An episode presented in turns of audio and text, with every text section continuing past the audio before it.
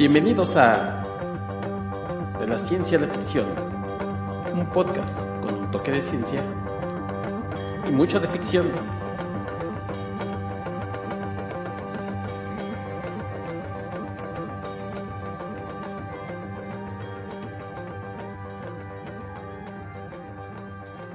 Hola, ¿qué tal? Bienvenidos a una nueva edición de su podcast de la ciencia a la ficción.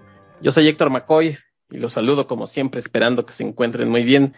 El día de hoy vamos a platicar de la adaptación a la pantalla grande del videojuego de Groundhog Day, que, ¿eh? ¿Cómo, ¿Cómo que es una novela que se llama All You Need Skill? Vamos a hablar de Age of Tomorrow y de All You Need Skill y de muchas cosas más hoy con mi amigo, el traductor, editor y escritor Alberto Calvo. ¿Cómo estás, Beto? Hola, ¿qué tal? Muy bien, gracias. Oye, Beto, estaba yo ya regando el, el tepache con eso del, de la película esta del hechizo del tiempo y, y el tema de, de All You Need Skill, Age of Tomorrow, como, como le quieran llamar, porque pues básicamente es la misma historia, ¿no? No, no tampoco, tampoco es para tanto, pero sí, una, una forma fácil de, de describirla podría ser que es como una mezcla de, no sé, Starship Troopers con Hechizo del Tiempo. Ándale, ya ves. Sí, y oye, pero también pues es como cualquier videojuego convencional, ¿no? Porque pues finalmente uno cada que lo matan vuelve a empezar. Bueno, por lo menos en mis tiempos, cuando te mataban tenías que empezar, ya después se inventaron eso de que grababas en donde te habías quedado, pero antes tenías que empezar desde cero, ¿no? Sí, sí, empezabas todo desde cero, pero también ya cuando aparecieron los juegos de plataforma, pues eh, estaba ya la, la modalidad de que reiniciabas el nivel en el que estabas, ¿no? Ajá, sí. Anotabas la clave y ya podías seguirle. No, bueno, también según yo había juegos en los que automáticamente te mataban y te regresaba al, al inicio de ese nivel. Ah, o estaba el, el de como el del este que decíamos nosotros las chispas, ¿no? Que le metabas la moneda y podías seguir sin, antes que se acabara el, el conteo. Yo, ahí, ahí, ahí, sí eso nunca le entré. bueno, pero pues en el Nintendo sí había juegos que, que le podías seguir, darle continue y ya. Bueno, pues en fin, así son los recuerdos de, este venerable anciano que les habla. Oye, pues eh, Age of Tomorrow, película del 2014, protagonizada por Tom Cruise y Emily Blunt, pues la historia no, no empieza ahí, en realidad empieza 10 años antes con una novela que se llama All You Need Skill, eh, una novela japonesa del escritor, espero que lo pueda pronunciar yo bien, si no, pues disculparán, Hiroshi Sakurasaka, y que fue pues todo un acontecimiento en Japón, ¿no? Una novela muy bien recibida, Beto. Sí, sí, es lo, lo que ellos llaman una novela ligera, es decir, que es una novela corta y dirigida a un público juvenil, ¿no? Mayormente es adolescentes quienes consumen esta clase de productos, pero pues sí, se trata de una obra que, que causó revuelo. De, hecho, por ahí hubo incluso la, editorial que la, manejaba, cuando decidió exportarla al extranjero, crearon una línea que era justamente con la, idea de, de, atraer a lectores jóvenes alrededor del mundo a, algo de la ciencia ficción y fantasía que se producía en Japón. Y esta fue la, la primera novela que apareció dentro de ese, ese subsello. Okay. Y pues ya que mencionas lo de los videojuegos, uh -huh. yo recuerdo haber leído hace, hace, algún tiempo una entrevista con el autor en la que decía que justamente la, la idea se le ocurrió al pensar en, en los videojuegos, en, en, cómo te mataban y tenías que regresarte al, al, inicio o del juego entero o del nivel en el que estabas. Okay. Y, y, pensó en cómo sería tener una, una situación de esa en la vida de una persona, que te mataran y tuvieras que volver a empezar.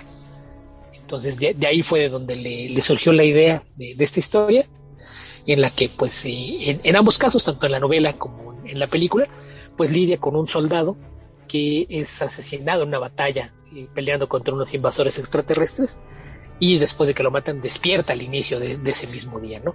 Entonces es, es como quedar atrapado en, en, un ciclo en el que está repitiendo todo el tiempo eh, exactamente el mismo día uh -huh. y pues la, la, enorme diferencia pues es en donde tiene el parecido con esta película que mencionábamos de Hechizo del Tiempo, eh, que seguramente habrá algunos que se estén por ahí confundiendo que, que, que estamos hablando. Algunos la conocen como el Día de la Marmota, Ajá, la, la, traducción literal, y que creo que en España sí le habían puesto así. Pero pues recordarán que ahí hay un, un meteorólogo, ¿no? Un, un, reportero que se dedica a dar el clima. y que se queda atrapada en un pueblo en el que tiene que repetir una y otra vez el mismo día. Entonces es una, una situación muy similar, pero aquí, así como allá tienes a un, protagonista que aprende más sobre la mujer que él quiere y, y muchas otras habilidades, y vamos, cada vez que reinicia, pues reinicia sabiendo lo, lo, que aprendió en, la última vez que, que, tuvo que pasar por ese día. Así es de que aquí tenemos un soldado que pues cada vez que, que lo repite, pues ya pasó por esa batalla y puede o, predecir lo que va a suceder, evitar algunos errores, y a, tomar decisiones más rápidas, además de que se convierte en un mejor peleador. Entonces, e, esa es la, premisa básica, la, cambia un poquito la forma en, la que en uno y otro adquiere esa habilidad y la forma en la que se relaciona con otro personaje en, en la historia que ya pasó por lo mismo. Sí. Oye, eh, comentabas que es como una novela, pues, digamos, ligera, ¿no? Eh, militar, con viajes con bucles en el tiempo. Eh, ¿Tú tuviste oportunidad de leerla? Eh, ¿Qué tan extensa era? Eh, digo que es, lo, a lo que se refiere, lo de novela ligera, es en dos sentidos, en que es una historia no tan complicada que va dirigida a un público juvenil y que no es muy extensa. Entonces sí, sí se le lee bastante rápido, ¿eh? no, no, no recuerdo cuántas páginas serían, porque además yo esa ya la leí en ebook, ah, pero entonces no, no te puedo decir realmente qué tan extenso era, pero sí es una, una novela corta, que, pues es, es, también un género que en los últimos años ese formato eh, cobró popularidad. Antes creo que le, daba pena a las editoriales eh, decir que tenían novelas cortas y se esperaban y te hacían colecciones, ¿no? Agarraban eh, de la bibliografía de algún autor y te ponían una novela corta junto con una colección de cuentos o, o, metían un par de novelas cortas y, muchos cuentos. Ahora sí es mucho más común que te encuentres con, novelas cortas publicadas de forma individual. Eh, es algo que se les quitó el prejuicio a, decir, sí, no, no, no tienes que publicar tabiques todo el tiempo, no todo el mundo es Stephen King. Entonces me, parece que era una, una decisión acertada, que haya, haya libros de, distintos tamaños. Pero pues estas, estas son la clase de, de cosas que de repente se vuelven populares en, en aeropuertos y estaciones de autobús la gente piensa, ah, pues me lo echo en el viaje, esto es una, una buena opción, porque si no, no estoy seguro qué extensión tendrá, pero es una lectura que, te avientas de una forma bastante rápida. Por cierto, yo pues anduve haciendo investigaciones, obviamente, para, el, para este episodio. Al parecer no hay una traducción al español, sí la hay en inglés. Entonces, si ustedes le saben al inglés, pues la, probablemente la puedan conseguir eh, en formato eh, físico o electrónico, probablemente electrónico lo sea más accesible. Pero bueno, pues esta novela que, tuvo su éxito, yo recuerdo que, que durante algún tiempo eh, se habló de adaptar tal cual el título hacía You Need Skill y que el protagonista para la película se hablaba mucho que iba a ser Brad Pitt. Durante un buen rato se hablaba Brad Pitt, Brad Pitt, hasta que dio un giro y, y su mejor amigo Tom Cruise fue el que que tomó el protagónico.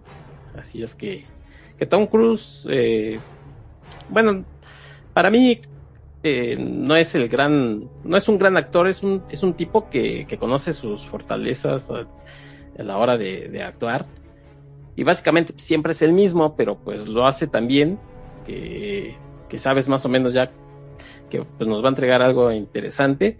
Yo creo que desde el, desde que empezó a hacer las de Misión Imposible ya supo cuál, cuáles eran sus fortalezas y pero independientemente de, que se cae bien o mal en su vida privada, sus personajes, su, carácter en las películas siempre es como, como que ah, bien, ¿eh? el, el, protagonista, o sea, Tom Cruise en este caso. Sí, que aquí creo que es algo que tiene de, curioso la película, ¿no? Que por ahí es el director que fue lo que le atrajo, porque aquí como que rompe un poquito con esa idea del personaje, porque de, entrada lo, primero que te establecen en los primeros minutos de la película es que es un cobarde y, que realmente no, no sabe pelear ni, ni, tiene idea de lo que está haciendo y, de hecho lo ves tratando de, de la, la idea de tener que pelear contra esos extraterrestres, algo que, pues obviamente ve como que es que si voy seguramente no salgo vivo. Y, y, recurre a todo, ¿no? Mentir, engañar, manipular, amenazar, chantajear, y, y aún así no logra librarla. Sí, que bueno, eh, ya saben ustedes que aquí hablamos con spoilers, así es que si ya la vieron la película, bueno, pues ya no, no les vamos a echar a perder nada, y si no la han visto, pues La verdad es que vayan a verla antes de que se las echemos a perder, que realmente no, hay grandes revelaciones, pero pues sí estaría padre que, la vieran. Bueno, pues en, lo que se hacía la película finalmente, salió un manga, precisamente en el mismo año 2014, eh, con el mismo título, All You Need is Kill. El guion adaptado era de Ryosuke Takiuche y el, el dibujo perdón, era de Takeshi Obata, que es muy famoso por, por la gente que lee manga, por eh, Death Note y Bakuman. Entonces, eh, pues también digamos que tenía gente muy, muy famosa eh, haciendo este manga. Y me decías, Beto, que, que lo encargaron para cuando se enteraron que estaban ya en desarrollo de la película. Eh, no, no tanto que cuando ya estaba en desarrollo, pero ya cuando se, se venía fuerte la promoción de que iba a haber una nueva edición de, la novela y demás, se les ocurrió que pues, el único medio que no, no habían atacado todavía y era popular en Japón, pues era el manga. Así es de que lo, encargaron, que aparte de los dos autores que, que mencionas, hubo otro artista que es eh, Yoshitoshi Abe, él, él, hizo el diseño de, por ejemplo, de, de los exoesqueletos, ¿no? Estos, estas armaduras que utilizan los, soldados aquí y los alienígenas son creación de este otro artista con Takeshi Obata a cargo de, dibujar tal cual la, historia, pero, pero es la, tercera persona que tiene crédito por ahí. Y pues esto se empezó a serializar tanto en Japón, en, sus ediciones en, inglés y en japonés de, la revista eh, Weekly Shonen Jump y Weekly Young Jump a inicios de 2014, algunos meses antes de, de, la película. La película se estrenó ese verano, pero entonces algunos meses antes pues era como parte de, del tratar de crear hype para el, estreno de la película. Y, pues ya después aparecieron ediciones en otros idiomas, ¿no? No, estoy seguro cuándo se habrá publicado en, Estados Unidos. En Estados Unidos la publicó Viz, que aparte son quienes tienen también los derechos de la novela de prosa. Es la, edición que, se consigue de forma relativamente fácil en Occidente. Es la edición en inglés de, de Viz. Y eh, esa, ese mismo manga ya se publicó por acá en México. No, no estoy seguro cuándo apareció pero sé que si no mal recuerdo fue Panini sí, quien publicó en México. Pero sí, fue, fue a raíz de eso, era, era colgarse de va a haber ruido por la película, se va a vender el libro, pues podemos sacar un manga y seguramente también le irá bien. Bueno, pues te parece si, si hablamos un poquito de este manga que antes de, entrarle a la película, ¿no? Eh, quiero suponer que el manga está mucho más apegado a la, al, al, libro. Sí, la, la, historia es mucho más fiel a la novela que, aquí, por ejemplo, eh, el protagonista es un chico, un, pues un soldado, digamos, un soldado raso que se llama Kirilla Keiji, que empieza. Aquí no es como el personaje de que hablabas de Tom Cruise, ¿no? Que, ahorita lo vamos a platicar. Que a él lo mandan al campo de batalla. Aquí él, ya es un soldado que está ahí en el campo de batalla. Que es que este campo está en Japón, a diferencia de la película que es en Europa. Y Keiji un día como que parece que, bueno, bueno, pues lo mandan a, pelear contra estos alienígenas, estos mimics que le llaman, y de pronto se da cuenta así como que, ah, caray, estaba yo soñando y me morí y como que me mataron ahí en el campo de batalla y ya estoy aquí otra vez, o, qué, qué está pasando, ¿no? Y empieza esta repetición de, de su día, el pobre muchacho, que, bueno, pues a grandes eh, rasgos, él también se da cuenta que está repitiéndose el mismo día y para no perder o para llevar una cuenta, pues se, se ponen los números en su mano para llevar la cuenta de lo que está sucediendo. Y hay eh, una chica que se llama Rita Brataski, que es muy famosa, es una chica norteamericana que, bueno, pues es también reconocida por, por su ferocidad en, esta guerra, por haber matado varios alienígenas y, bueno, pues eh, nota que hay algo raro. Y entonces en el manga, que decimos, como comentabas, es más parecido al libro, nos cuentan la historia de Keiji y después nos cuentan un poco la historia también de Rita Brataski, cosa que en la película pues no, no pasa así. Sí, que ahí, en la película toman algunos atajos. Acá de, entrada, y creo que la principal diferencia es la edad. Porque claro. Rita es, es muy joven, de hecho, eh, su nombre te, explican que no es un nombre verdadero. es, el nombre que se le puso cuando se creó una identidad falsa para poder ingresar como voluntaria a las Fuerzas Armadas para pelear en, la guerra después de que los extraterrestres mataron a sus padres. Entonces, de, entrada, pues ahí, ahí empiezas con, con, esa enorme diferencia, ¿no? Que es una chica muy, muy joven.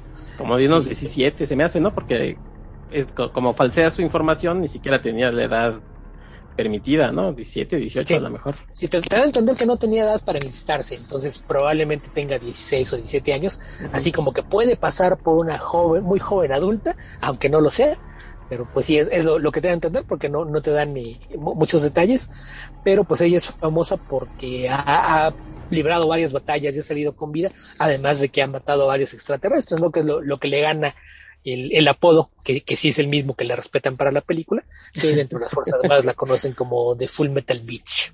Sí. Para esta guerra se usan unos eh, exoesqueletos, ¿no? Bueno, tienen para poder pues, pelear con estas cosas alienígenas este, que, tienen picos y son letales y se crean unas exoarmaduras. Entonces, este, la de ella es rojo, ¿no? Y también, pues, por ello se da a conocer. Y el, fíjate que, como, lo como decías tú, como lo describías, como serían entregas, eh, la historia del manga es, yo no soy este lector de, de manga, debo de, confesar, entonces siempre que oigo así como que, ay, muy bueno este manga, digo, uy, por lo menos se van a echar 60 números o no sé, ¿no? Una cosa así. Y, y, de pronto veo que son, por lo menos como yo lo leí, eran 17 entregas, que la más extensa era el primero, que son un poquito más de 60 páginas, y después ninguno pasaba de, de, 25, de 24 o 25. Entonces, hasta la lectura, la verdad es que es bastante ágil, bastante rápida y no les voy a decir que se la van a echar en una sentada, cada quien su ritmo de lectura, pero la verdad es que sí es un manga que, que no es de esos de gran extensión, ¿no? De interminables. Aquí son 17 entregas que se leen bien, bastante accesible. Sí, que después esto, esto se, se le hizo en una revista, pero después aparecieron los tomos que les llaman Tankobon, que se publicó en dos volúmenes y es la, la forma como, como se publicó también acá en México ya en dos tomos. Que ahora que mencionabas lo de la armadura roja, dentro de, de, la novela, no recuerdo si en el manga lo mencioné, pero en la novela sí te explican que odiaba el color rojo. Su color favorito era el azul. Sí, pero la razón por la que decidió, la, la razón por la que decidió pintar su armadura de rojo era para llamar la atención de, de los extraterrestres en, combate.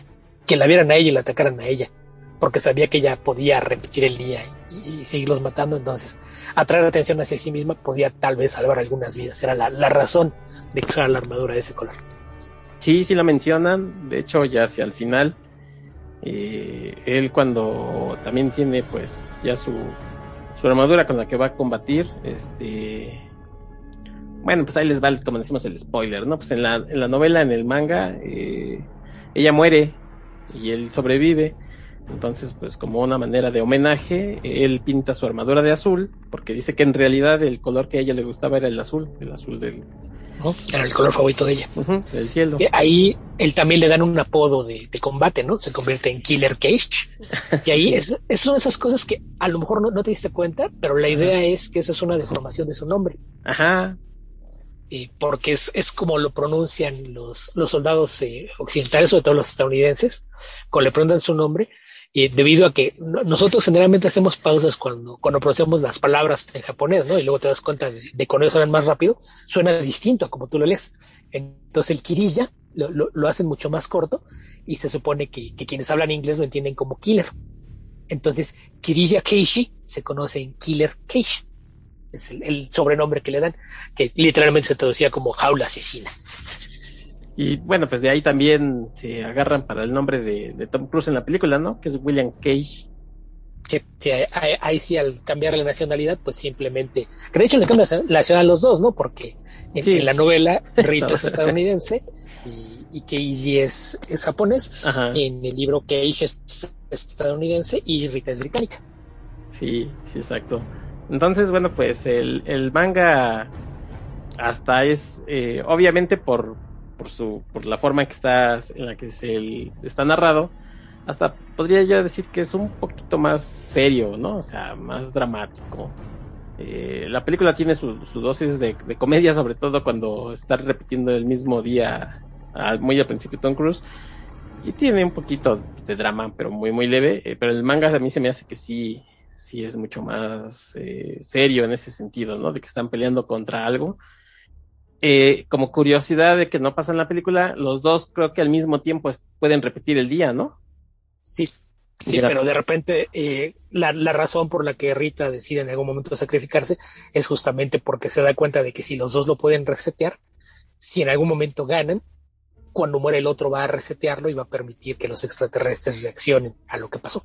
exacto. Entonces, eso es algo que cambia. Acá en, la película deciden no meterse en problemas innecesarios de, ok, ¿y qué pasa si hay más de una persona que lo pueda resetear? mejor optan por, no, no, es que yo podía hacer eso, pero me hicieron una transfusión sanguínea y ahí, ahí se acabó, ya no lo puedo hacer. Y después te, te recorren a, esa misma idea, ¿no? Que, que, es algo que queda en su sangre y que entonces al, al recibir una transfusión, pues esto se, se disuelve y deja de ser efectivo que, me parece que fue una forma eh, bastante elegante de, resolverlo, que muchas veces creo que ese es el problema, ¿no? Cuando hacen una adaptación de una obra más compleja, ya, sea una novela o cómic, manga, de repente al tomar esos atajos y terminan por meterse en más problemas o, suenan a, soluciones que se sacaron de la manga y no tienen sentido.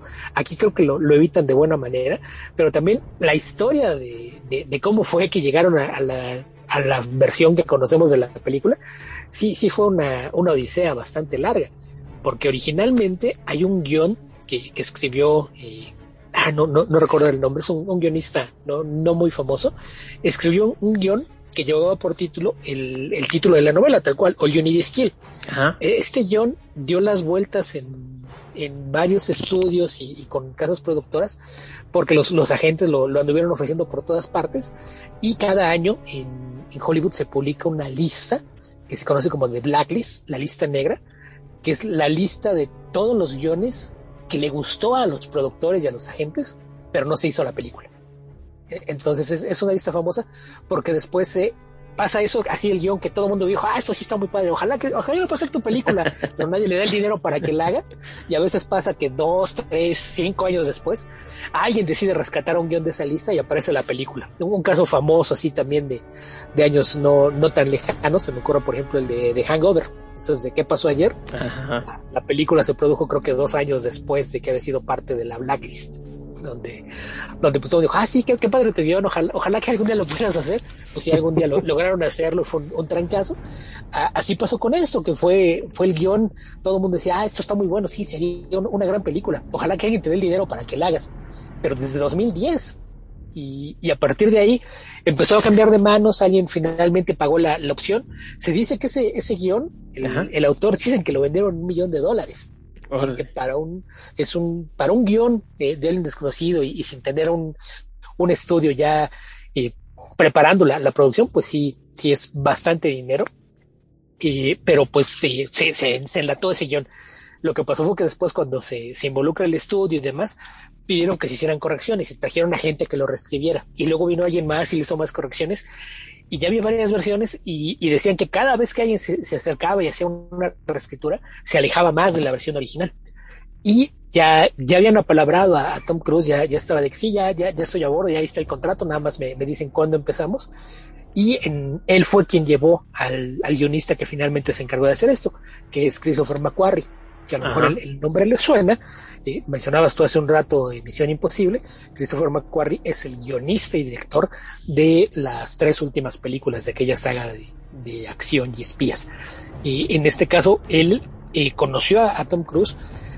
Años antes él hizo reescrituras en, uno de los guiones de, una de las películas anteriores de, Misión Imposible, sin créditos, porque es una, una de las cosas que hace como Script Doctor, pero es también el, el director de Jack Reacher, entonces acaban de trabajar juntos y a Tom Cruise le gustó mucho trabajar con él, entonces lo propuso, oye, pues creo que él podría a lo mejor hacer esto.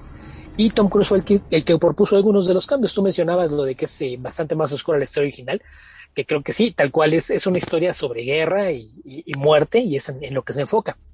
Y Tom Cruise decía que le llamaba la atención las muchas variedades de tonos que se podían hacer con la historia. Porque, por ejemplo, decía, pensar en un personaje que está todo el tiempo muriendo, creo que es algo que, que, si no tienes cuidado con cómo lo haces, se puede convertir en una historia increíblemente deprimente.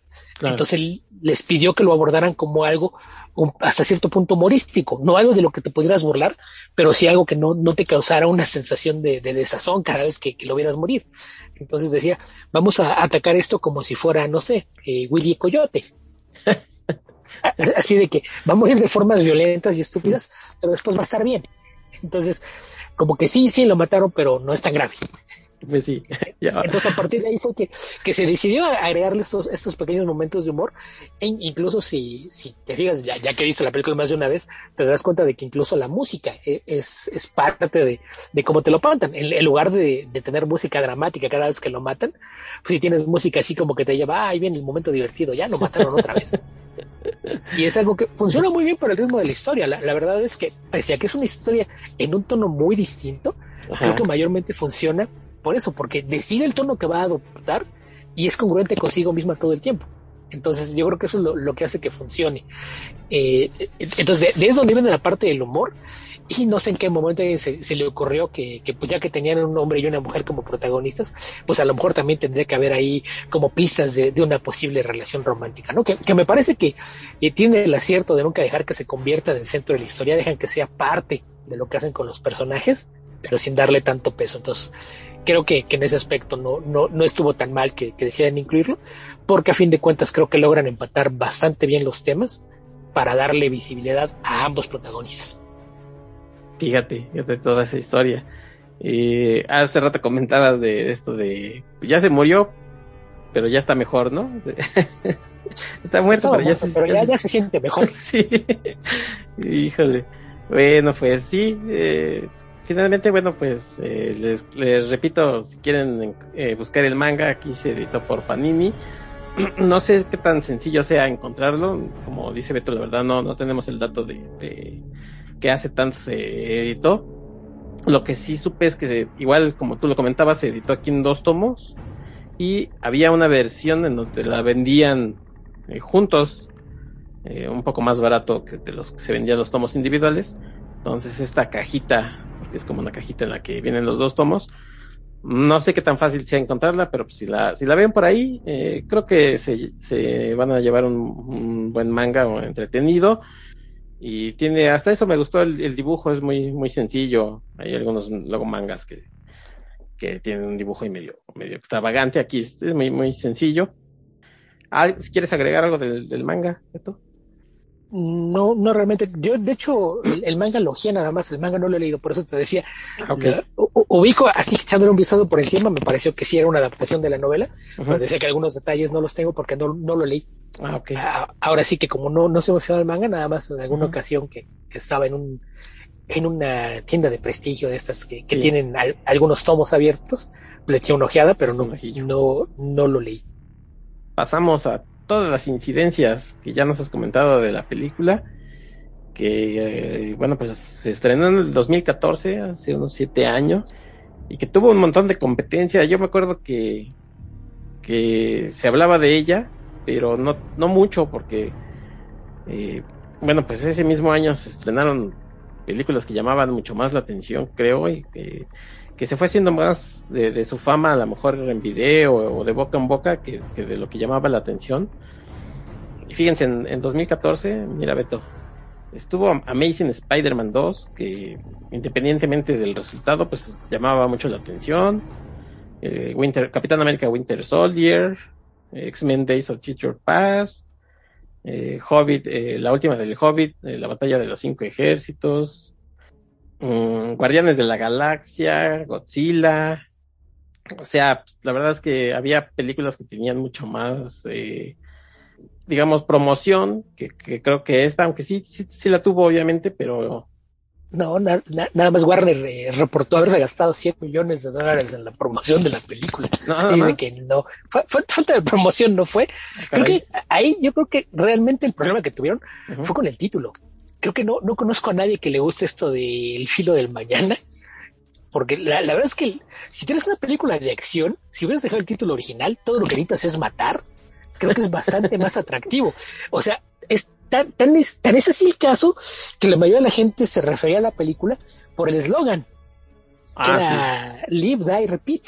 hay, hay, mucha gente que piensa que la película se llama Vive, Muere y Repite. Y, y Y, e incluso si compras el, el cuando salió en, la edición en, DVD y Blu-ray en, los Estados Unidos, si tú la comprabas, aparte de que está muy visible y en letras muy grandes el eslogan, te, te decía, no, no, es que ese es el eslogan, nada más que por diseño del póster está muy visible.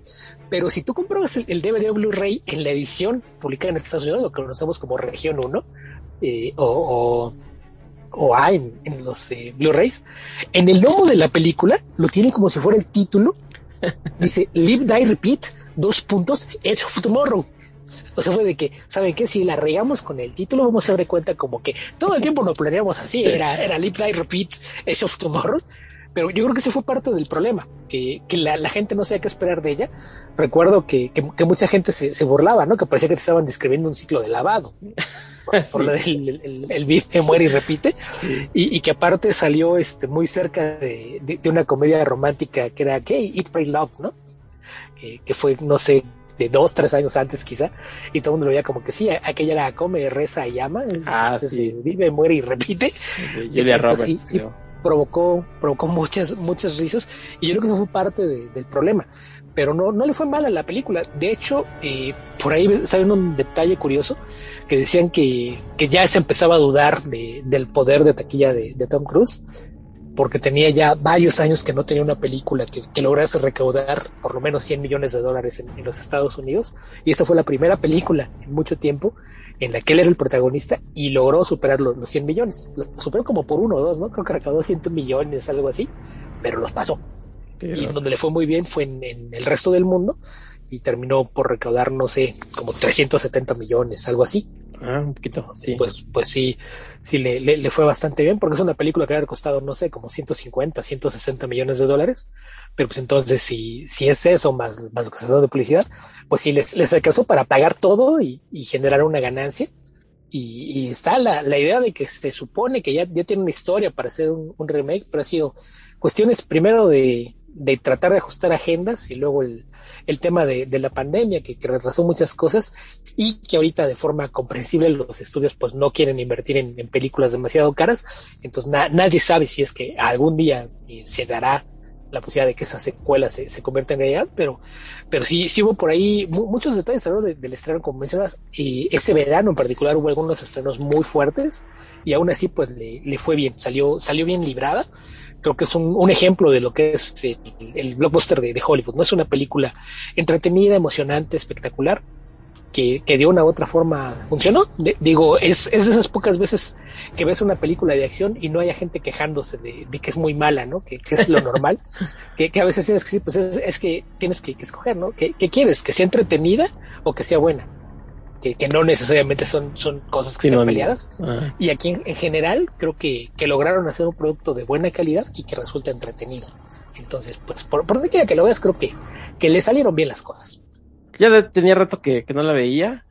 Entonces dije, bueno, pues a ver qué tal se ha sostenido, ¿no? El paso del tiempo y pues la verdad sigue estando bien entretenida, como dices. La acción es, es muy buena. Este, por ejemplo, algo que, que, que me gustaría destacar es este, el diseño de, los aliens, por ejemplo, en el, en el manga, háganse de cuenta que es una pelota con dientes y de pronto pues le salen unos picos. Mm, creo que me gusta un poco más, aunque, aunque luego no se alcanzan a ver tan bien, pero en la película son, son como, se ven como mucho más letales, ¿no? Se ven como más eh, agresivos, más, que, los ves y sí te pueden así de, nada más de, de te quedas paralizado y rápidos ellos, pues se nota por qué son tan, tan letales estos aliens. También me recuerdan a lo mejor un poquito al, a los que salían en Matrix, ¿no? Estos como calamares que se metían en... Eh, hay una escena donde se quieren meter al, a la nave de, de, Morpheus y, y los, los eh, matan con, con un pulso electromagnético. Son también un poquito parecidos a ellos. Entonces, este, me gustó, me gustó el diseño y la película, la verdad es que sigue siendo bien entretenida. Y hace no mucho hablamos, por ejemplo, de La Guerra del Mañana con, con Chris Pratt. No, la verdad es que aquí esta película, si, si fuera carrera, lo, deja viendo el polvo a aquella otra, ¿eh? La verdad es que sí. Eh, mira, básicamente es, es el, el, ejemplo perfecto, así cuando piensas todo lo que pudo salir mal con un proyecto así. La Guerra del Mañana es eso todo lo que pudo salir mal con el proyecto, ahí está. No seas así. Eh, eh, es muy entretenida, sí, pero es muy tonta. O sea, sí, sí hay muchas cosas que te terminas por reírte. De, ya, ya lo comentamos en su momento cuando hablamos de ella, de la cantidad de cosas que no tienen sentido, ¿no? La, la lógica interna les falla. Y, y, lo que te digo, acá cuidaron mucho esos detalles, ¿no? Vamos a una versión mucho más simple que la novela, es en un tono que mayormente es mucho más ligero, pero lo vamos a hacer de una forma que tenga una lógica interna. Y en ese aspecto me parece, me parece importante destacar el, el trabajo de, del guion, porque creo que es, es algo que, que, que, importa mucho. Además, yo soy muy fan de, del trabajo de Christopher McQuarrie, y que para quien, quien no lo ubique, eh, a, a, así como repaso rápido de su carrera, Ajá. yo supe de, de, él cuando apareció The Usual Suspects, que es eh, Sospechosos. Comunes. Uh -huh. Es un guion suyo, dirigido por, por Ryan Singer. Después de eso hizo su debut como director con una película de acción que se llama The Way of the Gun, que es también un, un thriller criminal que a mí me, me gusta bastante, con Ryan Philippe y, y Benicio del Toro. Y, y, después de eso fue cuando empezó a, a llamar la atención de, de la gente de, de, alto perfil. La primera vez que colaboró con Tom Cruise fue porque él escribió el, el guion de Valkyrie, esta película sobre el complot para uh -huh. de, dentro del ejército alemán para matar a Hitler. Okay. Y un, un, par de años después eh, trabajó en Jack Reacher, que es la, la película que él escribió y, y la dirigió, basada en, en la clásica serie de, de, novelas del mismo título, y después escribió el guion de Jack el Matagigantes, -huh. que está, está, entretenida, no es tan sí, buena, pero, sí. pero pues ahí también no, no, no toda la, la, culpa de lo que salió mal puede ser suya.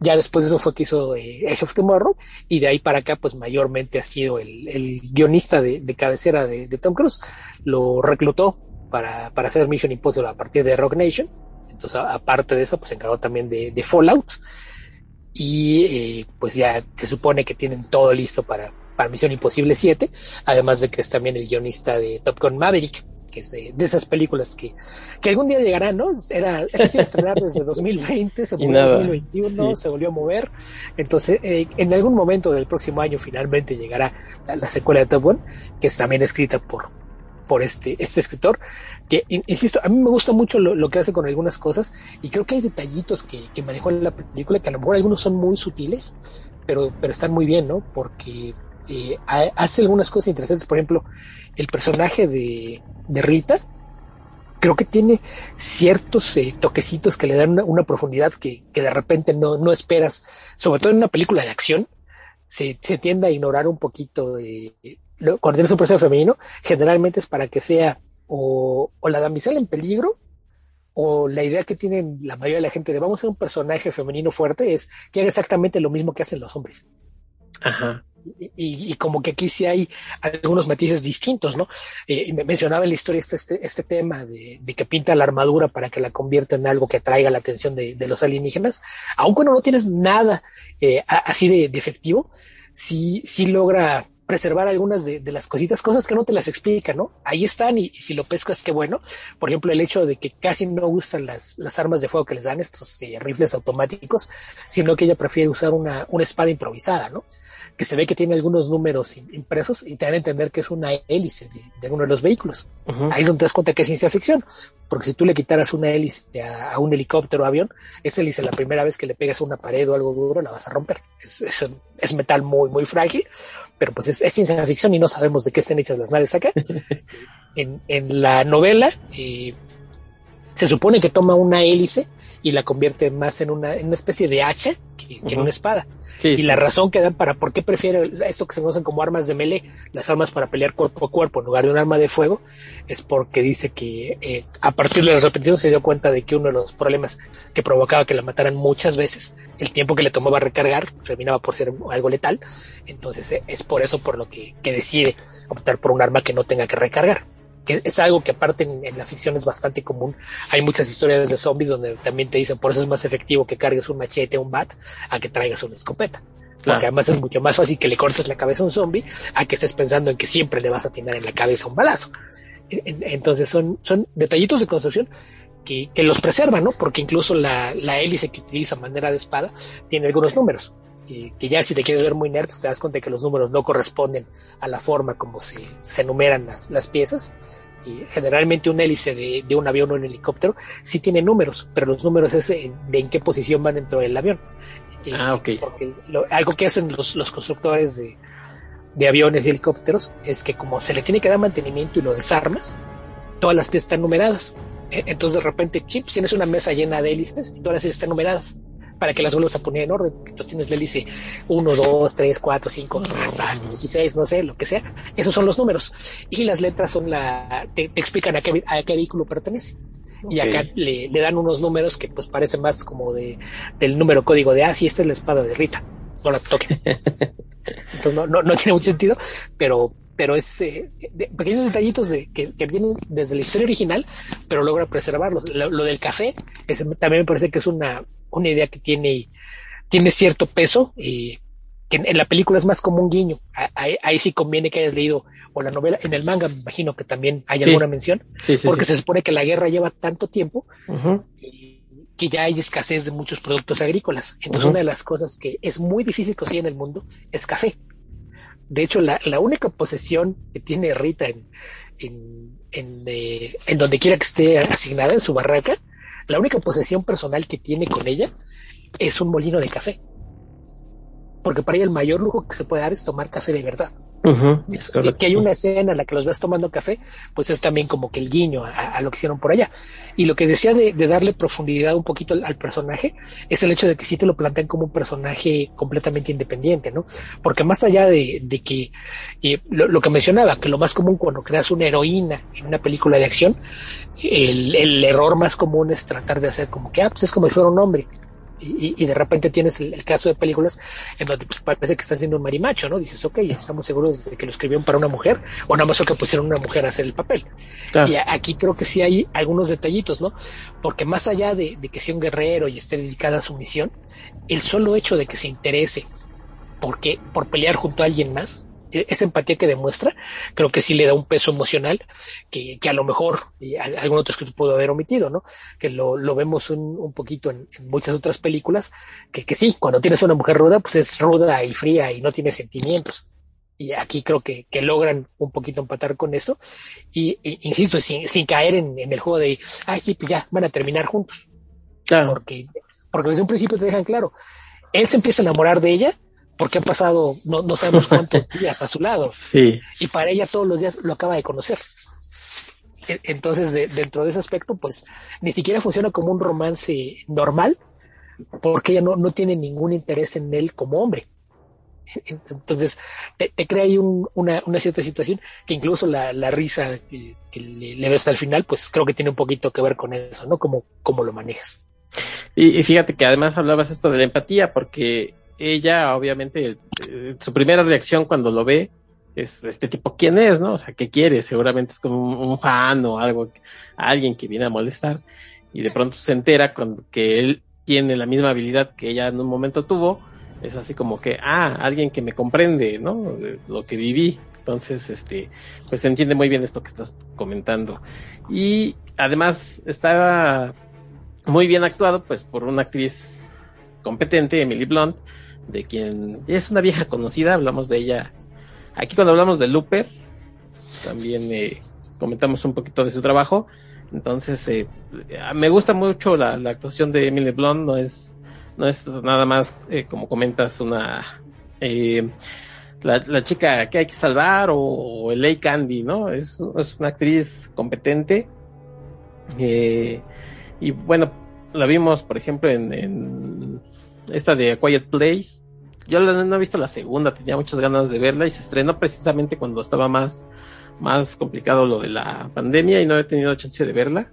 Pero en esa, por ejemplo, en la, la primera parte, pues eh, demuestra, ¿no? Todo, toda esa eh, habilidad que tiene para actuar. Y yo creo que en el, en el futuro todavía tiene mucho que, que mostrar. A lo mejor le llegarán papeles mejores en donde, donde demuestra esta capacidad. Y aquí le queda muy bien el papel. La verdad es que es una chica agradable. Si quieres, antes de continuar, pues, hablamos un poquito del, del director, eh, Doug Lyman. Sí, que ahorita nada más que para para no, no regresar a esto, ahorita que seas Emily Blunt, pues había que recordar también que es esa actriz que tenía mucho tiempo coqueteando con la idea de hacer blockbusters de verano, ¿no? Sí. Habría que recordar, a lo mejor muchos no lo saben, pero ella era la elección original de Marvel Studios para interpretar a Natasha Romanoff. Y ahí, fue tal cual, como se le cruzaba con otros proyectos, que, dijo, no, pues eh, disculpen ustedes, pero ya, ya estoy eh, comprometida con otro trabajo donde ya empezamos preproducción, entonces pues mejor no, no los meten más problemas y busquen otra actriz porque no va a haber forma de, de que puedan empatar los proyectos. Que aparte creo que lo, creo que lo, que se fue a hacer y por lo que lo hizo la, a la viuda negra, eh, creo que no, no, sé si fue Gulliver o alguna otra película por sí. de veras, de veras, por esto lo dejaste, pero eh, de unos años para acá está por ahí una, una campaña de un sector de fans, ¿no? Que dicen, bueno, ahora que ya recuperaron los derechos de los Fantastic Four, pues esa podría ser la otra opción, ¿no? Además los pueden contratar en pareja.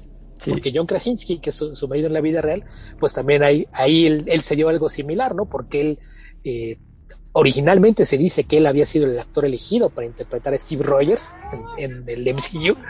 Y, y, ahí al parecer hubo una reacción de, de los fans que preocupó estudio y dijo, no, no, nos van a boicotear, ¿saben qué? Va para atrás, va para atrás, eh, vámonos por lo que era nuestra segunda opción. Entonces son así como que la, la pareja de actores que, que no, no fueron parte del MCU pues por, por una broma del destino, y entonces uno dice, pues ah, segundas oportunidades, podrían ser Rick Richards y su Richards. Eh, y que no, no, no sé, yo, yo creo que ahí el problema que va de para eso sería la edad, porque no, creo que mm. ya ninguno de los dos es presente jovencito, ya los dos están en sus treinta y muchos, entonces pues e, e, eso puede ser que, que no los haga tan atractivos, pero además lo, lo, que mencionabas de, de, que ya habíamos hablado de ella, pues es que no, no es una actriz extraña a las historias de género y al menos hasta donde yo veo, esta es la tercera película en, la que la vemos tratando de cambiar el futuro, ¿no? sí. O alterar lo, que está pasando en, la vida, porque la, primera es eh, De Adiós me muró, que es esta película basada en un cuento de, Philip K. Dick, donde hace equipo con Matt Damon, donde descubren que hay un grupo de una organización que eh, juegan un poquito ahí con, la ambigüedad, ¿no? Como que es una organización de, de poderes superiores que tienen de ay, sí, son como ángeles y están revisando que, el destino se cumpla. Y, la, la, pareja protagonistas, pues de repente hicieron un cambio y están tratando de, evitar que los borren para corregirlos. Después tuvimos lo de Looper, que, ya mencionábamos, que aparentemente es la madre de, del hombre que eventualmente va a ser el sujeto más poderoso y que es lo, que lleva a la persecución de Loopers en, en el presente y, pues esta sería la, tercera vez que la vemos en, una historia que tiene que ver justamente con, tratar de afectar lo que va a pasar en el futuro. Sí, oye, ya que comentabas lo de Marvel, bueno, pues eh, si, si mal no recuerdo, ella iba a salir después en Iron Man 3, que iba a ser este personaje que terminó siendo Rebecca Hall, de Maya Jensen, no, no, sé este, si estaba confirmado, pero sí se habló de, que iba a ser así, como que no pudiste el otro papel, pero está este. Pero está este. Y, y creo que hasta incluso el personaje de este de Maya Jensen iba a ser mucho más importante que después le dieron a, Rebecca Hall. Ella se quejó un poquito así de, pues me dijeron que iba a ser mm, pues más villana. Y terminaron dándole pues, todo el papel de villano a Wee Pierce. Pero bueno, si, si espero Digo, a mí sí me gustaría que fueran eh, Susan y Red Richards. Eh, lo de la edad, pues a, lo mejor ellos no son como esos superhéroes tan físicos, ¿no? Son otro tipo de, Sí, porque a fin de cuentas habría que ver qué, enfoque le van a dar, porque creo que el problema que han tenido las películas anteriores de, de los Fantastic Four, por lo que ninguna de las dos versiones pudo despegar, y esto no, no vamos a incluir la, la de bajo presupuesto de los 90, pues porque. no, Pero las, las, dos, las dos versiones recientes que, que se intentaron ya con, con, un presupuesto fuerte, creo que la parte que omitieron fue la, la de la importancia que tiene como familia, ¿no?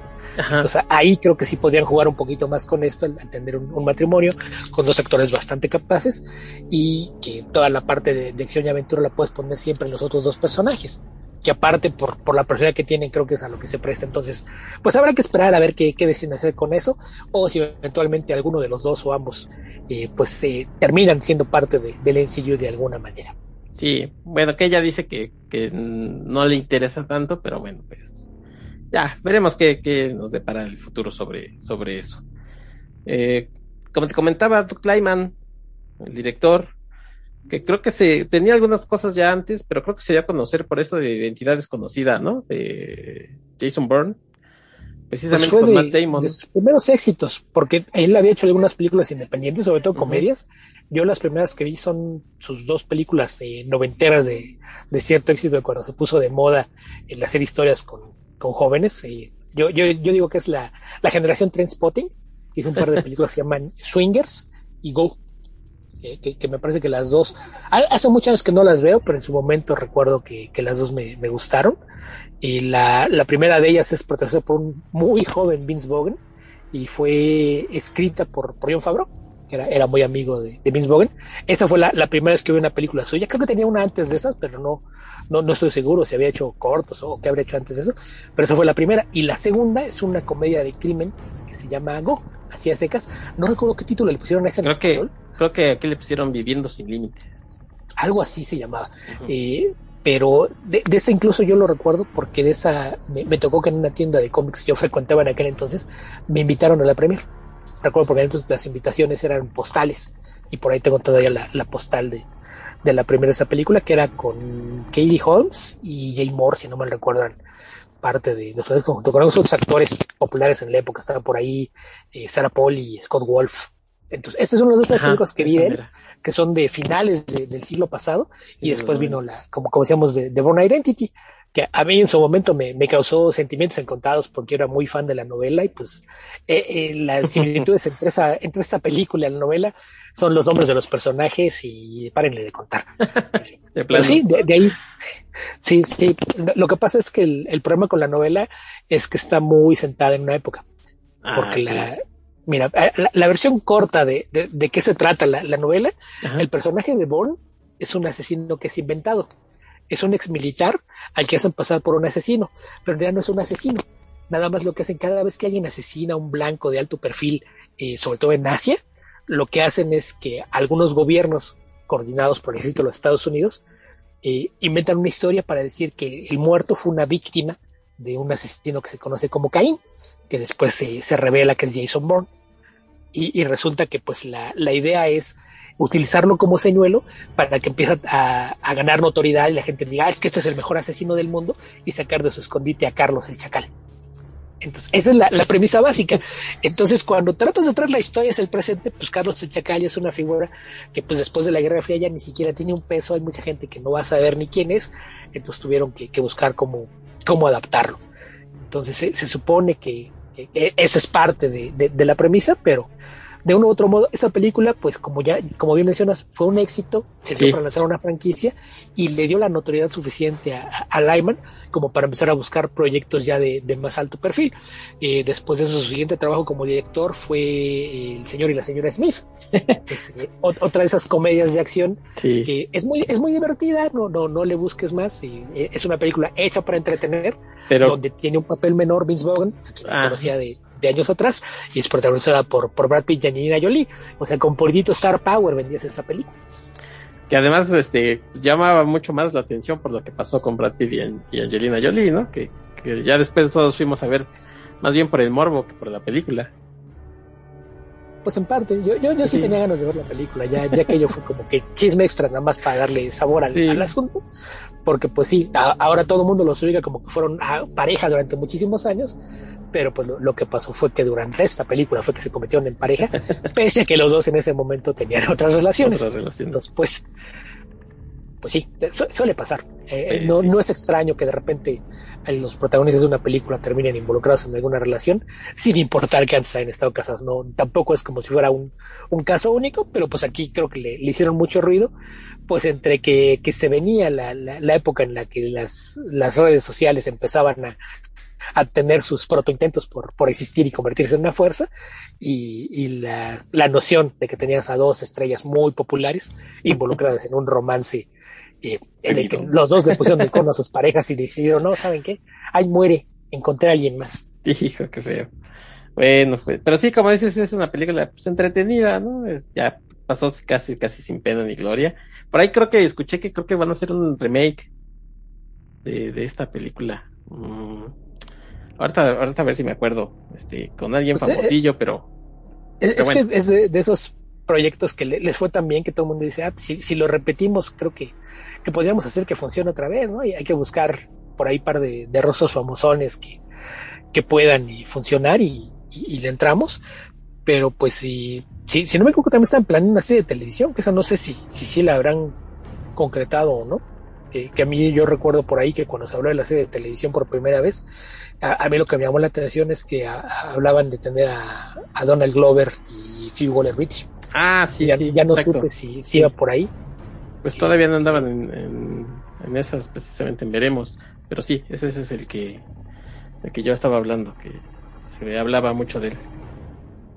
Sí, sí, que yo lo, último que vi de esa fue que, que por ahí hubo diferencias entre, entre los dos protagonistas y Phoebe Waller-Bridge dijo, no, pues ¿saben qué? Sí, ella fue la que salió.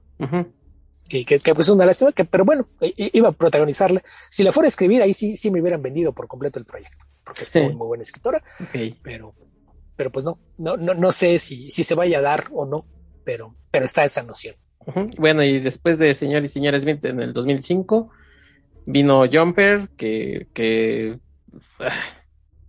sí, que tiene problema que tiene el este, Star Wars.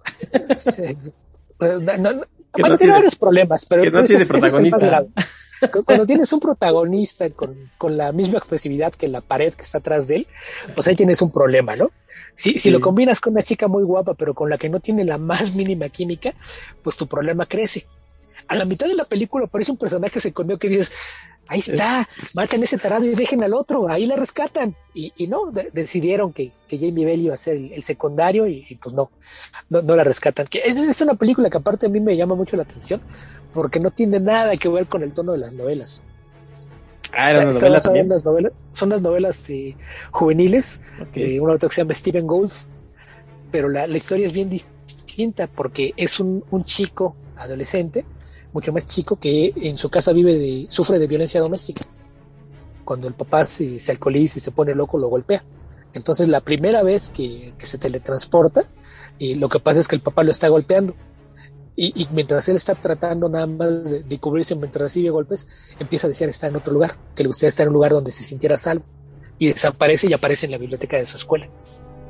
Y a partir de ahí, pues, tienes este adolescente que está tratando de, de vivir por su cuenta y, y, demás, y no tiene nada que ver con una, una historia de, de, acción y crimen, era más un, un drama de lo, que llaman coming of age, de, de, un adolescente tratando de convertirse en adulto y encontrar qué va a hacer con su vida, que pues de casualidad descubre que, que tiene superpoderes y luego averigua que no es el único pero, pero es, es muy, muy distinta la, la, trama. Pero yo soy del lado de, de, que Jumper con, con otro protagonista o, o moviéndole un poquito a, la, historia pura. No, no, pues es que no, no, no, no tanto otro guion, o sea, nada más hazle ajustes a esa misma historia, trabájala bien, con una buena pareja de protagonistas o, o, de plano haz, haz lo, que te digo, eh, mátalos y deja a Jamie Bell como el protagonista.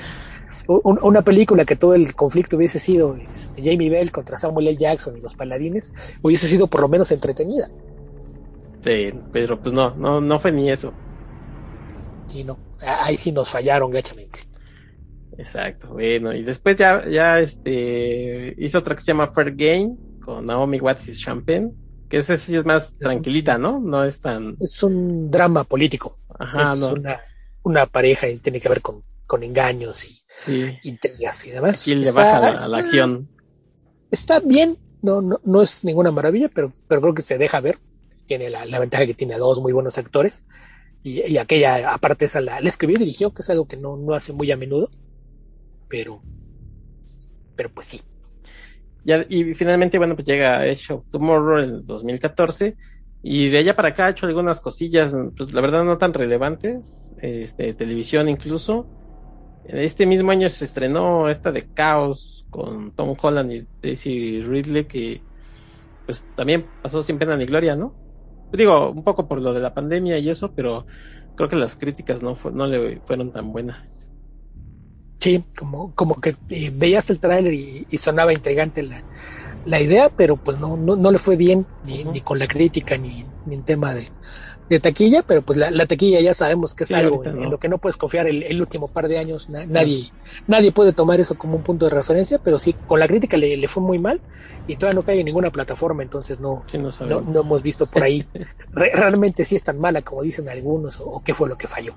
Ajá, por ahí durante algún tiempo estuvo sonando para dirigir la película de Gambit, sabemos que obviamente no se hizo y que ha estado trabajando. La película de Gambit tuvo como 10 directores asociados, ¿no? Ya, ya parecía que hasta yo. tú la haces, tú la haces, tú la haces. y nadie quiso. Hasta yo, si me hubieran dicho, lo hago, pero pues, bueno, no me dijeron. Y eh, como decías, este, este, esta secuela que, que, quieren hacer, ¿no? Durante mucho tiempo se, se, ha dicho, bueno, pues nada más que encontremos la historia, eh, que parece que ya la encontraron y que a ver si, si pueden hacerla, que por ahí algunos dicen que se iba a llamar, ya, ya, ahora sí, ya, con esto que decíamos del nombre, se iba a llamar Live, Die, Repeat and Repeat. Pero, pero ahorita vamos a platicarnos De qué, qué podría hacer una, ¿De qué podría ser la secuela? Sí, yo ahí lo, que vi fue en alguna entrevista a Christopher McQuarrie dijo que la idea de, la secuela fue de Tom Cruise. Dijo, a Tom se le ocurrió una, una forma de poder hacer una secuela y, ya tiene alguien trabajando en, el guion. Fue la, primera vez que, se habló de, la posibilidad de hacer una, secuela. Fue eso, pero al parecer es, una idea que tenía el, propio Tom Cruise de, qué hacer con, la secuela. Pero pues sí, te, digo que supuestamente 2017 o 2018 estaban con, el tema de que pues nada más era cosa de poder empatar agendas, de a ver en qué momento estamos todos libres y se puede hacer, era lo que estaban esperando. Y después ya tenían eh, un, guion que después alguien más reescribió y después de eso alguien más dijo que, pues sí, que ya nada más estaban esperando que, el estudio les diera luz verde para empezar de, forma oficial la preproducción y que tenían la esperanza de de empezar a, trabajar en ella, a lo mejor a mediados de 2019 o principios de 2020. Y entonces ya cuando llegas a 2020 y tu proyecto no ha arrancado y es una película de alto presupuesto, pues de repente eh, asoma otra vez su horrible cara el COVID-19 y el tema de la pandemia. y yo lo último que vi fue una declaración de Emily Blunt que dijo que en este momento no, no se atrevía a decir nada sobre la película porque la situación actual con, con los estrenos y demás hace que los estudios no estén dispuestos a invertir en películas arriba de, cierto nivel de presupuesto. Eh, básicamente eso me sonó como, pues es que ya estuvieron hablando y dicen que pues ahorita no, no, no, no está el, el, agua como para hacer chocolate, entonces pues ahorita quién sabe. básicamente yo, yo me imagino que con el tema de, que las taquillas se han visto reducidas, probablemente antes de dar luz verde a un proyecto, a ver, pero cuánto, cuánto quieres de presupuesto? Ajá. ¿Y crees que se va a recuperar ahorita? No, ¿verdad? Entonces, búscate un proyecto más chico y hablamos y ya cuando esto, si algún día regresa a la unidad y tenemos forma de, hacerlo, pues volvemos a platicar, pero ahorita no, ojo. No, y además de que los grandes proyectos que estén respaldados por una compañía, digamos, sabemos, por ejemplo, Marvel o Warner, a lo mejor sí se animan, pero pues en ese caso no es tan factible, ¿no? Sí, que, ahí también a veces dependerá de, qué tan dispuesta esté alguna plataforma de, streaming a invertir en una película de, un alto costo, ¿no? Ah, no solamente que Netflix. Está el ejemplo reciente de, Red Notice, que es la película más cara que ha producido Netflix y que la crítica ha sido inclemente, pues porque sí, la, película está entretenida, pero sí deja mucho que desear en muchos niveles y pues habrá, habrá que ver eh, aquí como no hay una taquilla, es difícil saber cómo evalúan ellos lo, que consideran un, consideran un éxito, ¿no? La película ha tenido muchísimas vistas, pero pues habría que ver si, si las suficientes como para meritar haberse gastado 200 millones en ella. Sí, pues a ver, ojalá, yo pues no sé si, si ojalá la historia esté suficientemente buena como para ver una secuela tan buena como la primera y que bueno, pues ya hemos estado comentando aquí hasta el cansancio, Tom Cruise, Emily Blunt, por ahí un par de actores de apoyo que son Bill Paxton y Brendan Gleeson, y los demás pues son gente, pues en su mayoría desconocida, ¿no? Actores ingleses, porque la película está, eh, la historia se desarrolla casi más en en Como es en Europa, sí, muchas de las locaciones fueron filmadas, todas las escenas de exterior son filmadas en algún lugar de, Inglaterra, son el, el aeropuerto de, de Heathrow, no las pistas principales, pero sí la, zona de hangares, firmaron algunas otras cosas en, Francia y, demás, entonces pues sí, optaron por para todo el, reparto, pues nutrirse con, actores europeos y dado que era en inglés, pues lo, primero lo que vuelten es Inglaterra. De, de, Brendan Gleeson, pues también es un, un actor que, que tiene una larguísima trayectoria. Y en el caso de, Bill Paxton, pues Bill, Paxton es de esos que, que como que tiene su lugar en, en el Salón del Honor de, la ciencia ficción, ¿no? Sí. De, de, entrada, e, e, es, de las pocas personas que pueden decir que fue, eh, murió a, a cuadro a, manos de un Terminator, de un Alien y de un Depredador. Que tanta gente puede decir eso, partiendo por ahí, ¿no? Que a lo mejor mucha gente ahorita se, está acordando y dice, ah, sí, en, Aliens, ah, sí sale en, Depredador 2, y a lo mejor están pensando en el Terminator. Si, si no ubican quién era Bill Paxton en Terminator, cuando el T-800 llega al presente, y, hay una banda de, de ponquetos motociclistas al que le pide las botas, tú, las botas. Ese, el, el, ponqueto que está ahí, es Bill Paxton. Que si también si te quieres ir más atrás, a, lo mejor aquí sí va a ser para eh, una vez más poner en evidencia nuestras edades y, que nos, nos a ver como que, ¿de qué están hablando estos viejitos? Porque también de, de mediados de los ochentas, en Weird Science, quien, recuerda esta película de, de John Hughes en, la que un par de adolescentes encontraban la fórmula para construir a la mujer perfecta, él, él, es el hermano mayor de uno de, los dos chicos, el, que se las pasa haciéndoles bullying hasta que finalmente aparece la, la chica y lo, lo, mete en cintura, pues ahí era, donde aparecía haciendo este, este papel de, del bully, el hermano mayor eh, respondón.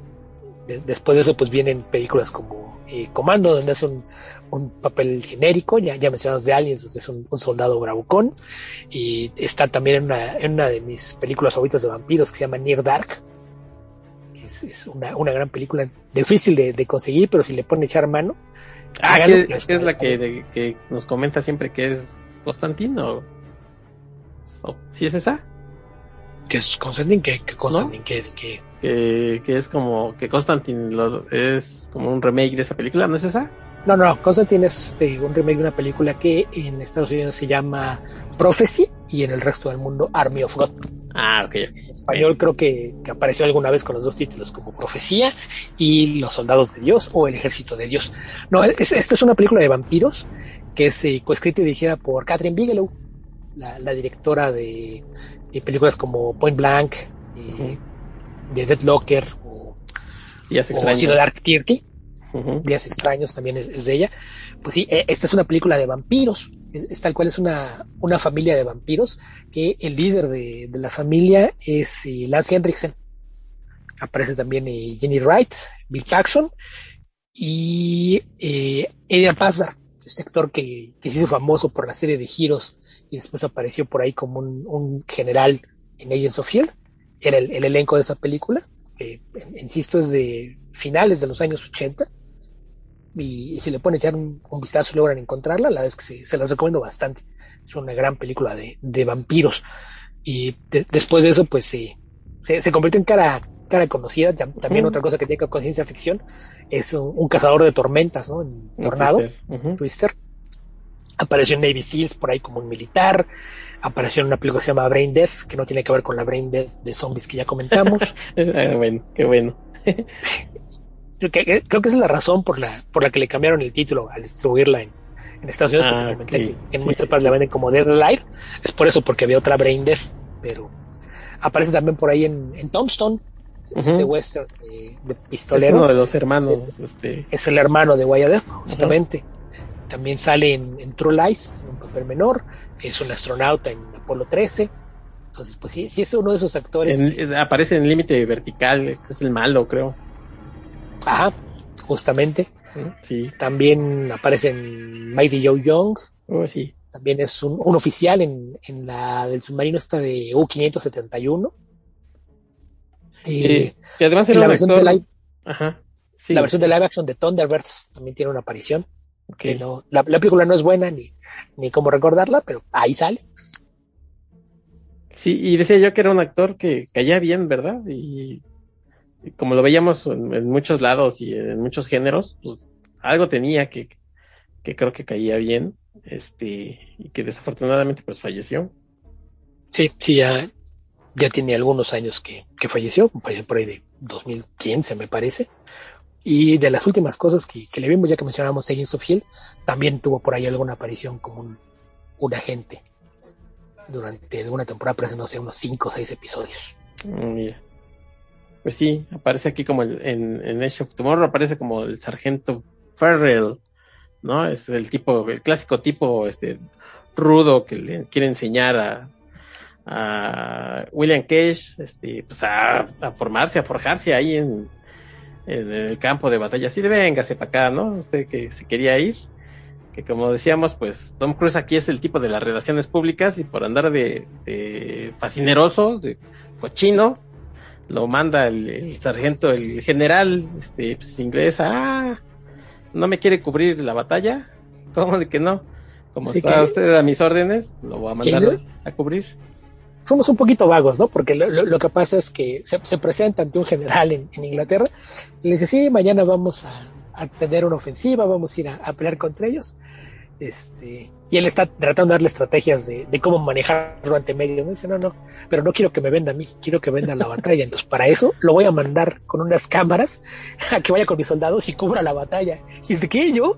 Cerca del frente, donde van a estar peleando. No, gracias. Eh, y decide intentar chantajearlo. Y dice, ah, sí, chantajitos a mí. Pues ya no vas a ir a filmar, vas a ir a pelear. Sí, y así es como termina ahí en el eh, pues en este, este campamento, ¿no? Que, pues se va a enfrentar en la gran batalla contra los. Oye, pues, supongo que tú viste la película en inglés. Este, ah, en español los subtítulos de los estos aliens que son mimics les pusieron mimos. Ah, sí, sí, sí, me di cuenta de los subtítulos de aquí. Los mimos, es muy gracioso. que te diga? Ya, ya, ya, he hablado muchas veces de que la gente no respeta el trabajo de los traductores y creen que cualquier persona que entiende inglés puede traducir. Y pues no, no, no, no se trata de eso, pero pues, en fin, yo, esa es la razón por la que no prefiero, aprovechando que, entiende el idioma, mejor verla en, el otro idioma y no, no fijarme mucho. Digo, a veces no puedes evitarle lo que te están poniendo, pero, pero a veces nada más sirve para hacer corajes. ¿Que tradujeron eso? ¿Cómo? ¿Qué dijo? ¿Qué? ¿Qué? Sí, luego le dice por ahí que este atacar al mismo alfa y yo así de pues, solo que sea este pues no sé, este francés cómo se llamaba, este Marcel Marceau. Marcel Marceau, no sé, será el mismo alfa o no sé quién será porque bueno, en fin. El mismo Omega, entonces ¿quién es el mismo Omega?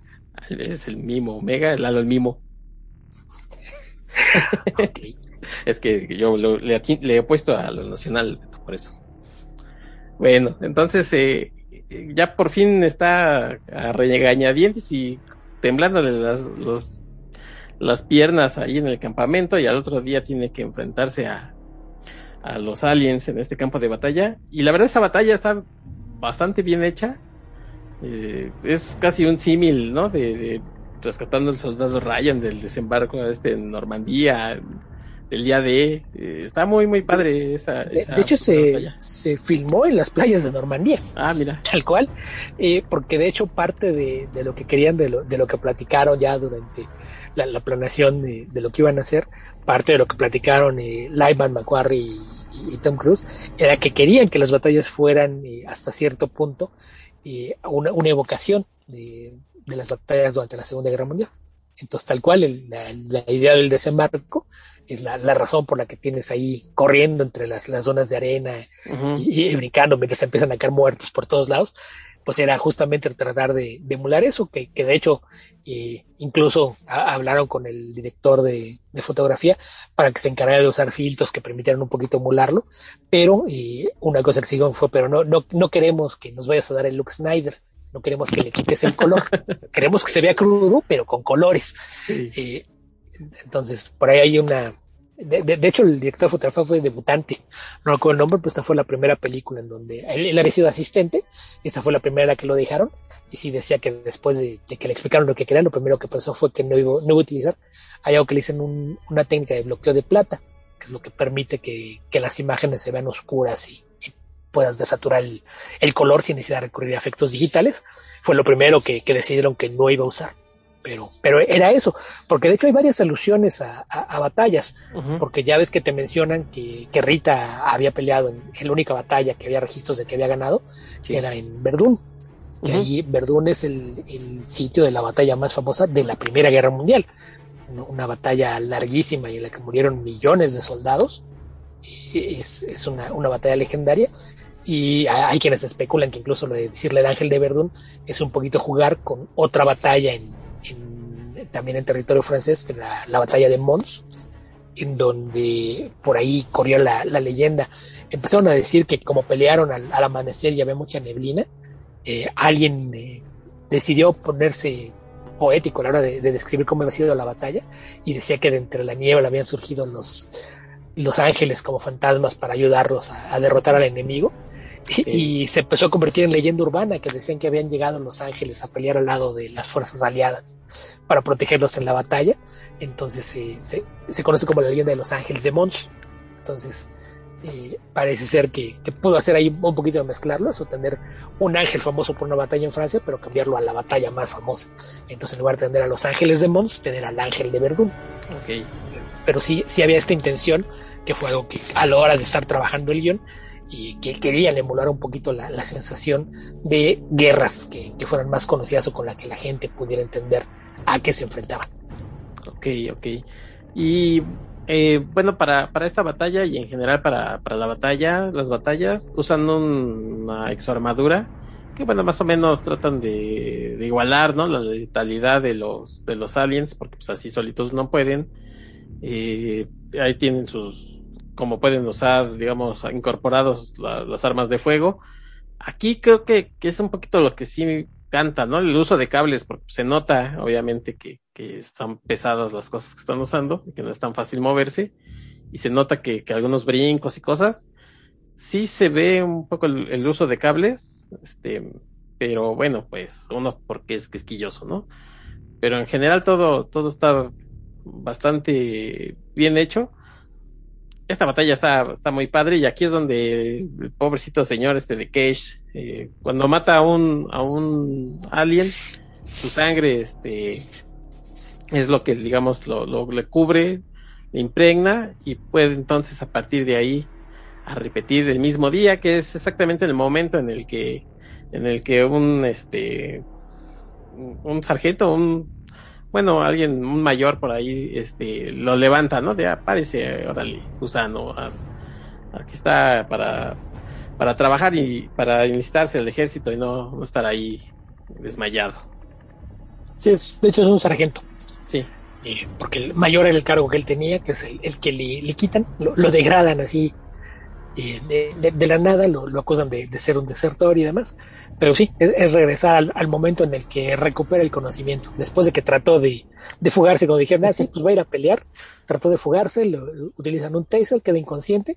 Cuando recupera la conciencia ya está en el aeropuerto de, de, Heathrow, donde se están reuniendo las fuerzas que van a participar en, en la batalla.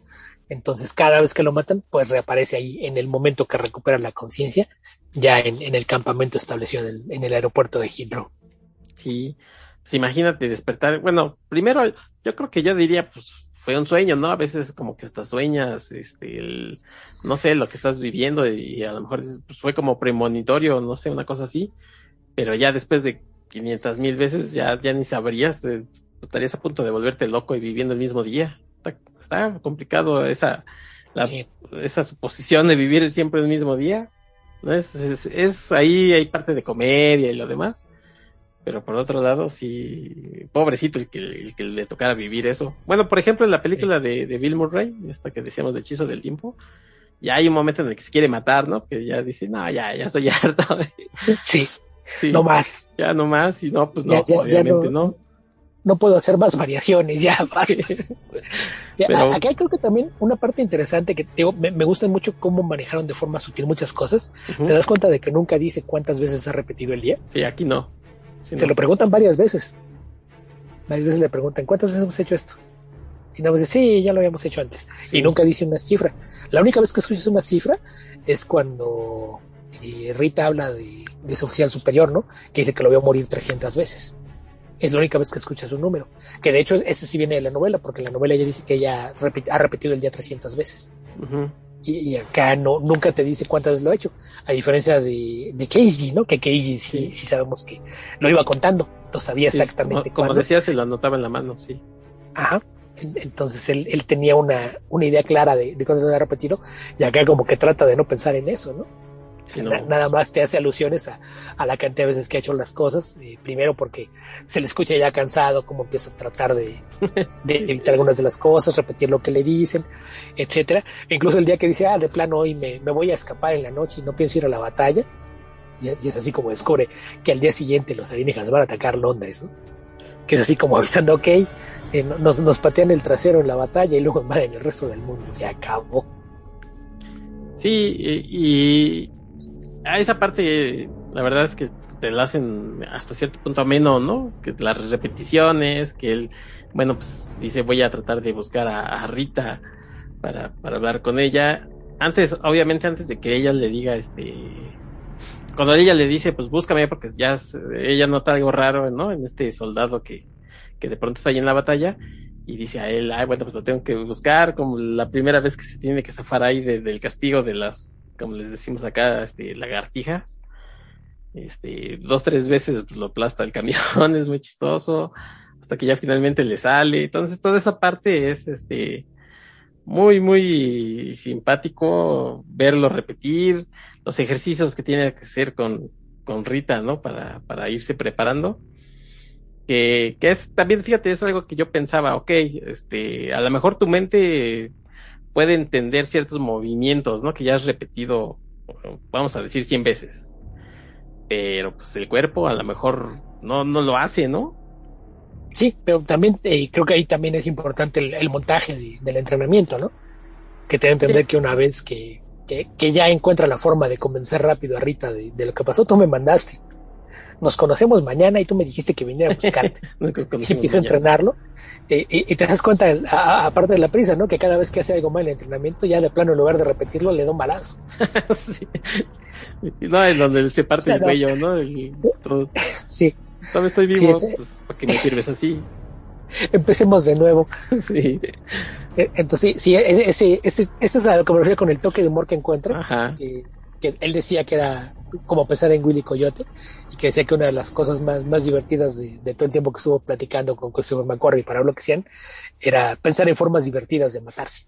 Sí, bueno, sí se ve que, que ya nada más era de, ahora el balazo, ahora este, en la batalla, ahora, ¿no? Aquí, que, por cierto ahí aparece el personaje, este, un, un doctor, que es el que nos explica como un poquito cómo está el asunto con los, con los aliens, es Noah Tyler, que a lo mejor lo repican como el papá de, de Charlie, ¿no? El de, el de, Johnny Depp, este, este niño Freddy, bueno, él es el papá, ¿no? De, de, Charlie en esa película. Y que él es el que explica, bueno, pues estos son estos aliens y hay una, hay una, digamos, una mente, ¿no? Que, que es el que los, los mueve a todos y que acabando con ese que es el Omega, pues ya con eso terminaríamos este con las repeticiones del día y, bueno, pues con, la invasión. Entonces, eh, su objetivo de ellos, pues es llegar hasta ahí. Y, y, pasan también días, días en los que no, de plano, ni siquiera avanzan, ¿no? Desde el campo, dicen, no, hasta aquí hemos llegado y no, no podemos avanzar. Medio se desesperan. Hay un momento en el que él eh, le oculta, por ejemplo, a ella que, que ya que avanzaron, este, cada vez que ella dice, no, yo quiero seguir avanzando, le dice, no, pues es que te mueres. O sea, ya, ya, ya vivimos este día y todas las veces que, que lo intentamos de pasar te mueres, entonces ya no quiero, y es ahí donde creo que pasa esto que, que comentas, ¿no? Del, pues sí, del, del enamoramiento un poco de, de la parte de él, que ya la quiere proteger. Sí, que incluso un par de veces decide hacerlo él solo, ¿no? no la llevo. exacto. Y ya. de, este actor que mencionas, para para que lo ubiquen mejor, se llama Noah Taylor. A lo mejor algunos no tienen nada que ver con ciencia ficción, pero a lo mejor lo ubican porque aparece por ahí en, esta serie de televisión de pandillas que se llama Peaky Blinders. Es el, que es el que controla las apuestas en los hipódromos y el negocio del que se quiere apoderar Cillian Murphy, que es el, protagonista de, la serie. A lo mejor de allá lo ubican un poquito más. Sí, es, es un actor medio conocido, ¿no? Este, era. Sí, hace, hace muchísimos vieron, secundarios. Por ejemplo, si vieron Shine con este Geoffrey Rush, del pianista, él es el personaje eh, joven. El adolescente. El adolescente, ¿no? Cuando apenas está en sus clases de piano, que es finalmente que se vuelve. Tiene este, esta crisis en, el piano, él es eh, ese actor. Sí, también aparecen en las dos películas de, de Tom Raider, protagonizadas por por Angelina Jolie. Ahí ah, aparece como, Bryce. También es, recurrente, aparece en, ambas. Y, como se da, tiene un montón de, papelitos chiquitos en, otras películas. En La vida acuática con Steve Sisu. También tiene por ahí un, una, parte como un ruso. Vladimir, no me acuerdo qué. Y, y, varias series y películas de, televisión. Aparece también, a lo mejor, otro lugar que sí es de ciencia ficción, y a lo mejor ahí también lo vieron, en Predestination esta película de, ah, viajes en el tiempo con Ethan Hawke. él es el, el que lo recluta. Sí. Quien recluta a, a Ethan Hawke y aparece por ahí en varios momentos de la película, es este mismo actor. Sí, ya después hablaremos de Predestination, que precisamente salió en ese mismo año, del, del 2014, este con Ethan Hawke, precisamente, adelantito, más adelantito, pues ya, ya está acabando este año, pues seguramente el próximo año hablaremos de esa película, súper buenísima. Eh, y oye, en algún momento, este, hablaba yo aquí de, de esas historias, o bueno, que tienen este villano que es la mente de, digamos, de como de colmena, que terminando con eso, este, pues se mueren todos los demás, ¿no? No sé, aquí se vuelve a usar ese, ese recurso. Se entiende un poquito más que, que, en otros que se me hace que es así de, bueno, ¿qué hacemos? Pues con que se muera esto, ¿no? Como en Avengers, ya matando esto, pues que se mueren todos los otros. Pero... A ver, ¿por qué no pones el ejemplo de episodio 1 de Star Wars? Ah, otro. Para que sí. apagues a todos los androides. sí, sí, es que era, eh, bueno, el wifi estaba en, en, en la nave, pues por eso. Sí. ah, oye, ya tenías que sacar, íbamos bien y salió Star Wars. no, es que si, si no se, se, enojan un par de escuchas, si, no hay la, la usual alusión a algo de Star Wars. A Star Wars. Saludos, Carlos Rambert. Híjole. Y vamos, ya llevamos récord y salió Star Wars. Pero bueno, sí tienes razón, ahí también pasa esto. Aquí, bueno, eh, obviamente está el, el, Mimic Alpha, que es el que le daba estos, este poder, por así decirlo, de, repetir el día. Y había otro, ¿no? El, el a lo malo, el, que los controlaba todos. Y pues hacia allá van, y entonces ahí se dan cuenta de que terminándose eso, pues no, ya no, ya no hay para dónde hacerse. Si se muere de uno o los dos, pues ya no hay repetición. Y de hecho en ese momento ya no la hay porque eh, tiene un accidente, lo llevan al hospital y, pasa esto que le dijo algún día ella, que, sucedió, que le hicieron la, transfusión de sangre, que le dice, si te pasa algo en el campo de batalla y te hacen transfusión de sangre, ahí ya fuiste, ¿no? Y de hecho por eso lo mataba a ella también cuando él, cuando él terminaba herido en el entrenamiento, porque sabía que si lo llevaba al enfermería, al hospital y le querían poner sangre, pues iba a ser en vano todo eso. Y pues ahí es cuando ya se enfrentan al, al malo malote. Obviamente ganan. No sé si, si hubiera sido una mejor película, si hubiera habido un sacrificio.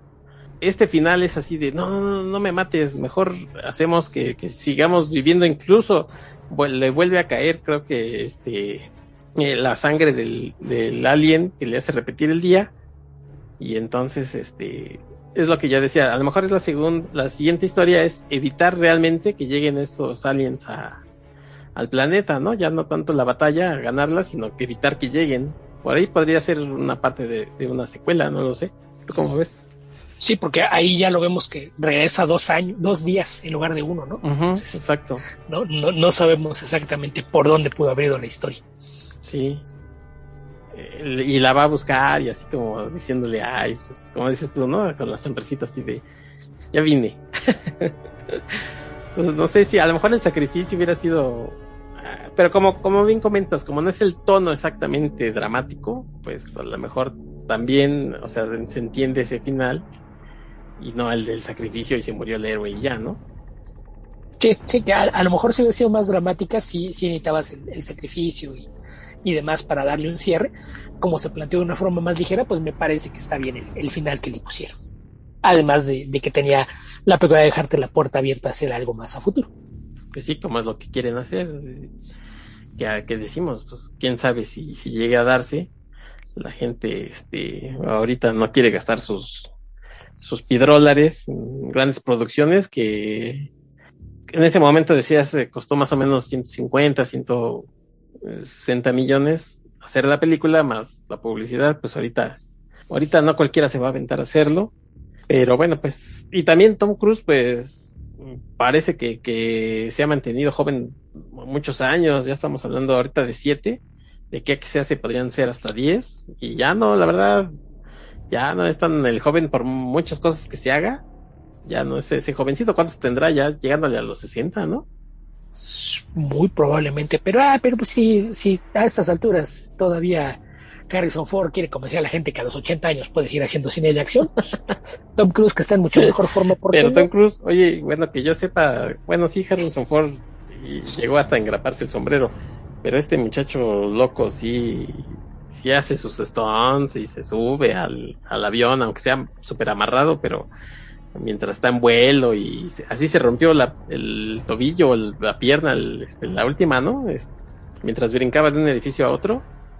Por ahí estuvieron circulando esa escena donde se rompe un, no sé si fue el, el, este, el empeine o algo así de, la pierna, pero este, pero por querer hacer todo él. Pues hay eso de que tienes al actor que hace sus, sus stones y anda presumiendo de que se fracturó el tobillo. En ese momento aparece Jackie Chan y le dice, una vez, novato. sí. Bueno, pero pues Jackie Chan. Y, Jackie Chan también, y Jackie Chan es más grande. O sea, según estoy viendo, Tom Cruise, según esto, tiene 59 años. Ok. Y Jackie Chan, eh, no tengo idea, pero sí, sí, según yo, es al menos unos 5 o 6 años más grande. 67 años.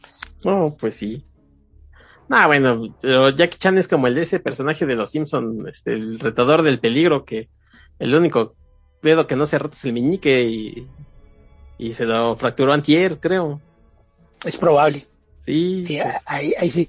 Pero es que también, bueno, es que también son escuelas distintas, ¿no? Porque en Asia sí es bastante más común que los mismos actores hagan sus, sus escenas de acción. Eso sí. Porque también está el caso de Michelle Yeoh Michelle yo también debe tener 50 y muchos años y también toda la vida ella misma ha hecho sus stunts, incluso en películas recientes, en, Shang-Chi tengo entendido que también casi todo lo hizo ella.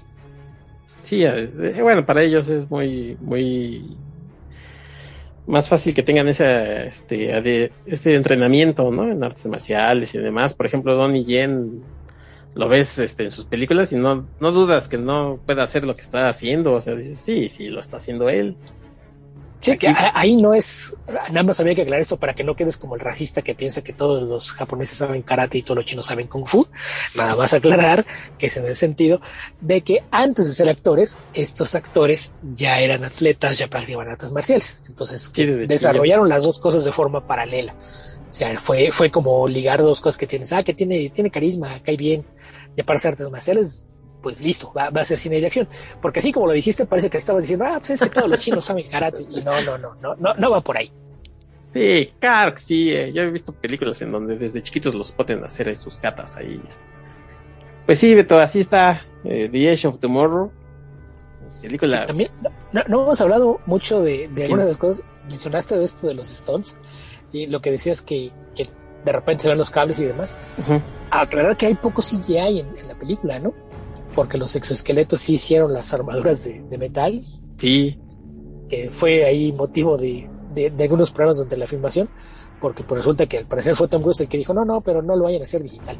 Construyan por lo menos el, armazón para, para darle cierto realismo, y que resulta que, pues los exoesqueletos en, los que se metían para filmar pesaban treinta y tantos kilos, cerca de cuarenta kilos de, de, armadura que tenían que andar moviendo y que dice que, incluso se burlaba de Emily Blunt el primer día que llegó y se dio cuenta que iban a estar filmando con, todo ese armatoste, que dijo, ah, no te quejes, no seas marica, aguántate. que se supone que es para que les dé más agilidad y todo, con trabajos podían mover, supongo eso. Sí, pues es que no, todavía eran prototipos, no, no, no, jalaban como, deberían. Pero, pero sí, que, que, de hecho durante la filmación dicen que en los descansos, pues en lugar de que estuvieran en, en el suelo parados sobre esto, los colgaban con cadenas y, grúas para que pudieran descansar un poquito, no andar cargando la, armadura entera.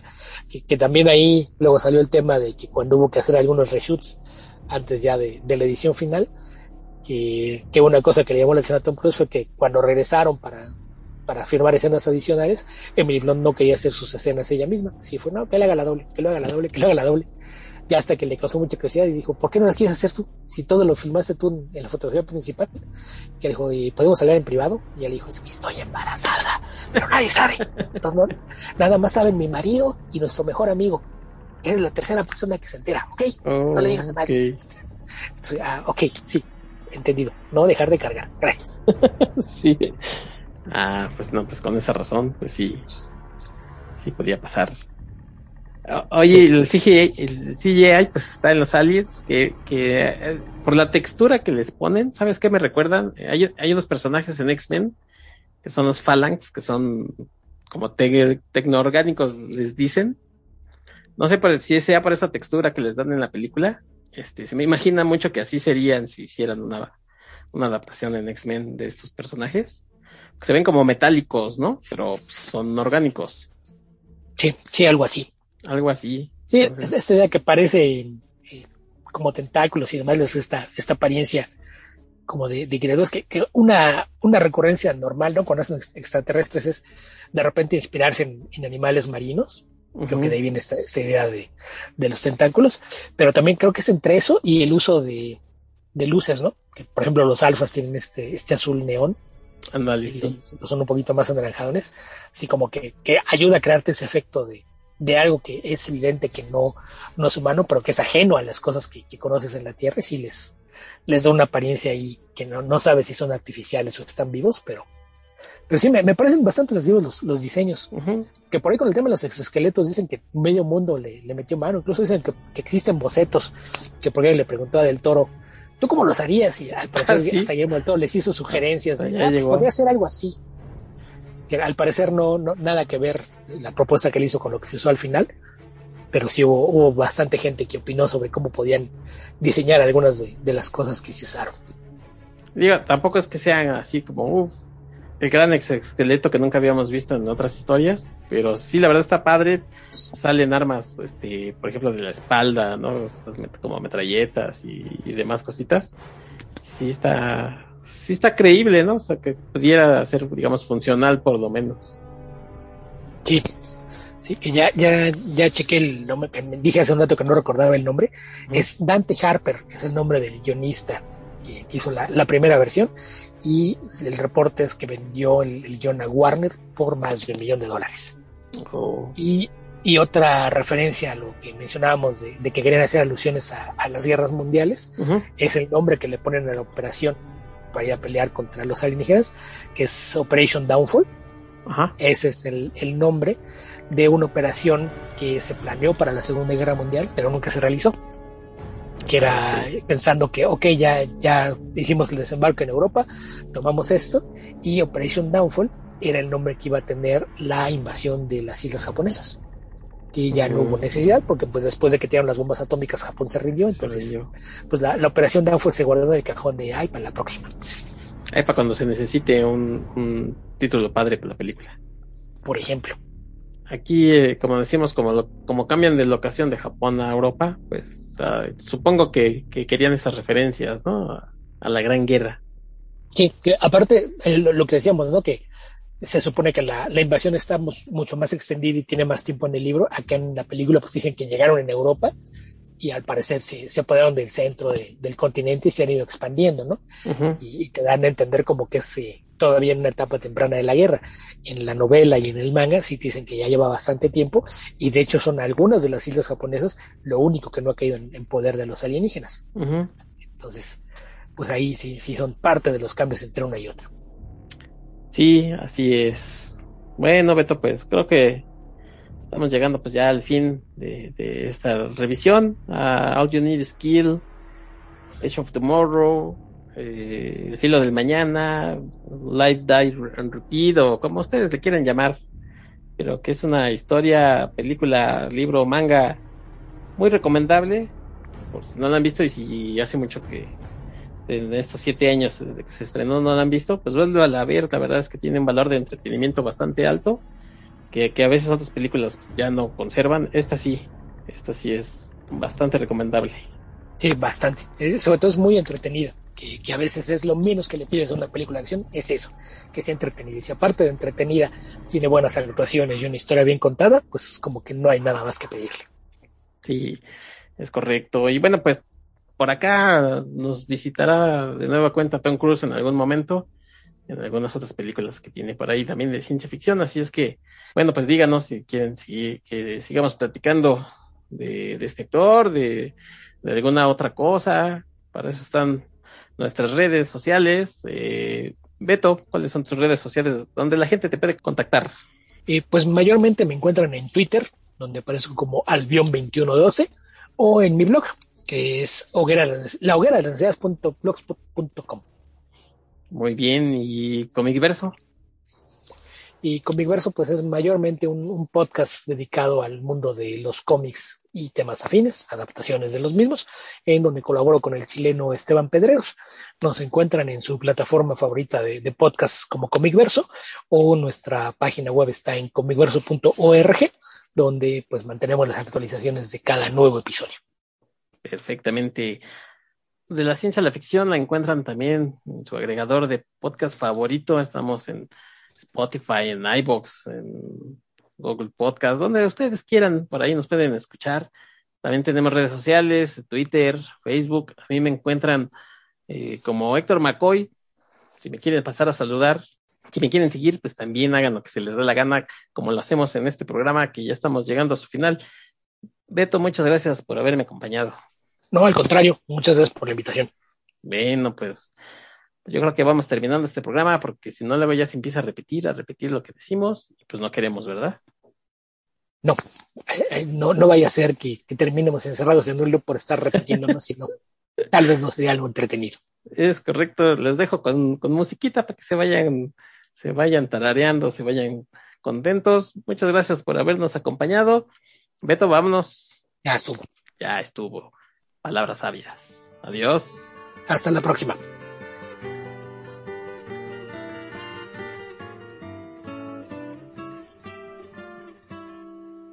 If I could save time in a bottle, the first thing that I'd like to do is to save every day till eternity passes away, just to spend them with you. If I could make days last forever if words could make wishes come true, I'd save every day like a treasure and then again I would spend them with you. There never seems to be enough time to do the things you want to do once you find them. I've looked around enough to know you're the one I want to go through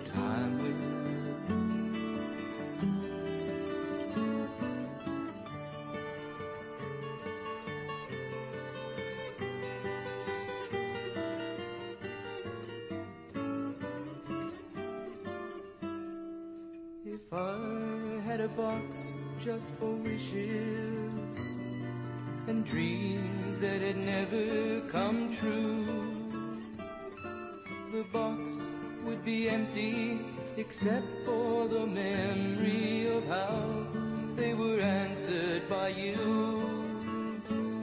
But there never seems to be enough time to do the things you want to do once you find them. Looked around enough to know you're the one I want to go